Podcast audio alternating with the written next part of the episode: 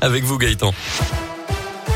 Et on débute avec vos conditions de circulation. Ça se passe bien actuellement sur les grands axes de la région. Pas de difficultés particulières pour l'instant. Attention, en revanche, autour de Clermont-Ferrand avec cette mobilisation des agriculteurs et des négociants.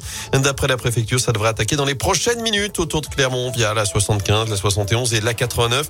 Les manifestants devraient ensuite converger vers le centre-ville aux alentours de 8h30. Les abords de la préfecture du Puy-de-Dôme pourront être fermés à la circulation dans la journée. À la une, c'est parti pour la vaccination des enfants. Vous en parlez hier sur Radio Scoop. Le ministre de la Santé Olivier Véran a donné son feu vert pour la vaccination des 5-11 ans contre le Covid. L'un des parents au moins doit donner son accord et être présent au moment de l'injection.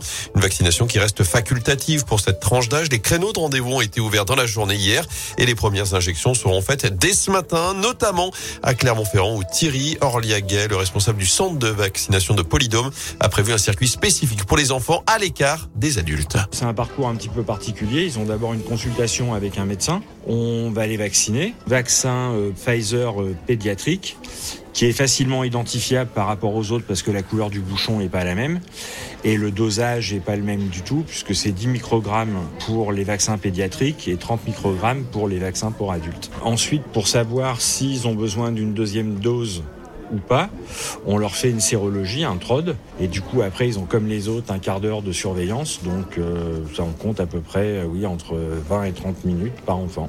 Dans le Puy-de-Dôme, la vaccination des enfants est donc possible à Polydôme, direction Interexpo dans l'Ain et l'hôpital nord de Saint-Etienne pour la Loire. Dans l'actu également, une visite très attendue dans la Loire, celle de Gérald Darmanin, le ministre de l'Intérieur, se rendra cet après-midi au commissariat de Firmini où quatre voitures de police ont été récemment incendiées devant l'établissement ces derniers jours.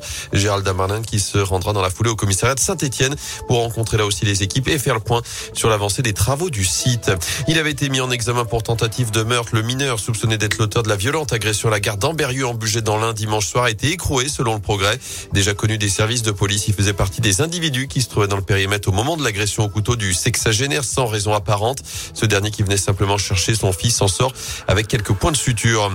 Lui devra rester hospitalisé pendant plusieurs dizaines de jours. Un rassemblement a été organisé hier à Saint-Etienne en soutien d'Enrico Martorina. Plus de 200 personnes réunies devant le Blackbird Café où le gérant s'est fait violemment agresser vendredi dernier. Le maire de Saint-Égal, Perdreau et le député Jean-Michel Miss étaient notamment présents. En foot, l'éclaircie aura été de courte durée pour les Verts. Après la victoire dimanche en Coupe de France, Pascal Duprat a subi hier soir sa première défaite sur le banc de la SS pour son tout premier match à Geoffroy Guichard. Défaite 1-0 face à Nantes, cinquième revers d'affilée pour les Stéphanois, toujours bon dernier de Ligue 1 avec 5 points de retard sur les premiers non relégables à la trêve. De son côté, Lyon est 13e après un nouveau faux pas match nul un partout face à Metz. Et les joueurs du Clermont Foot, eux, sont partis en vacances un peu plus tôt.